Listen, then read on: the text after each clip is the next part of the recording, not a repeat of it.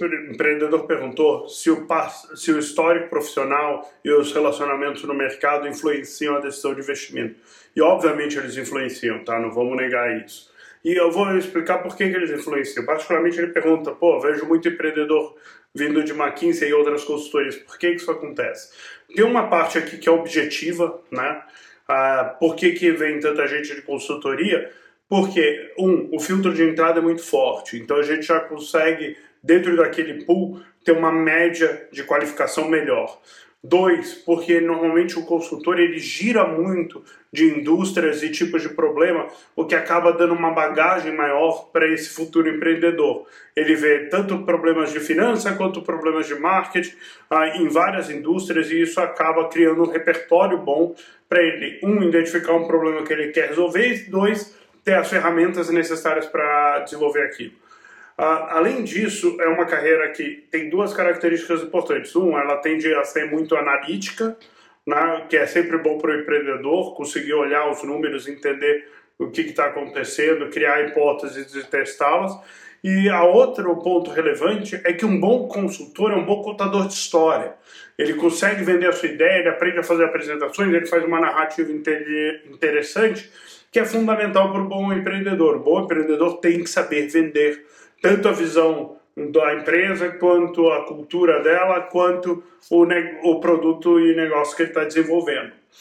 Então, como skill set, né, um, um, consultor ele é bem preparado para ser um empreendedor. O que falta a ele é a evidência de execução, é a capacidade de botar a mão na massa e executar, que não necessariamente ele faz em consultoria.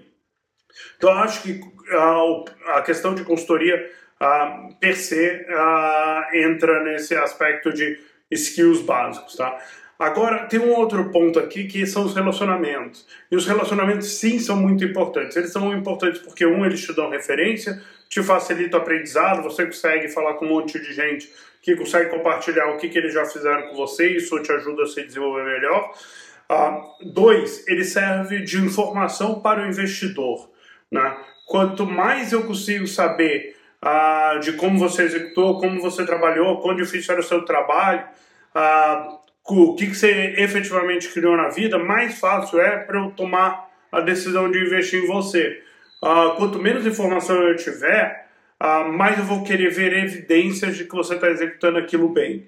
Então, os relacionamentos anteriores, sim, são importantes porque eles me dão uma, mais informação sobre como você se comporta e, e, executa e trabalha. Né? Uh, dito isso, não é impossível você investir em alguém que você não conheça, só demanda mais trabalho uh, e demanda você ter mais evidências de execução. Então, quanto mais cedo você vai, mais você está investindo no CPF, mais você está investindo no histórico profissional da, da pessoa, então mais você tem que conhecer daquilo. Né? O outro ponto super relevante é um investidor que entra na sua empresa, ele está entrando para 10 anos de relacionamento. Né? Então, eu já saber que eu me relaciono bem com você, que a gente funciona bem, ajuda muito nesse processo.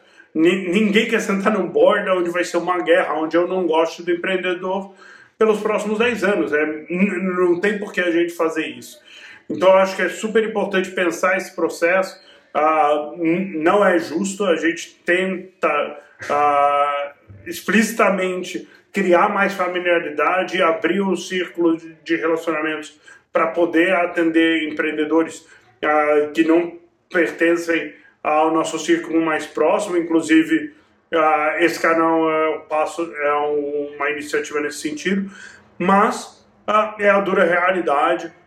os relacionamentos e o seu histórico profissional jogam sim uma parte relevante desse processo decisório e, e, todo esse namoro, né? Você ter o acesso mais fácil te ajuda, você ter gente para te coach te ajuda, você ter e, você ter a reputação associada a isso também ajuda muito né, um processo que eu estou tentando descobrir se eu quero uh, ser seu sócio pelos próximos 10 anos ou não.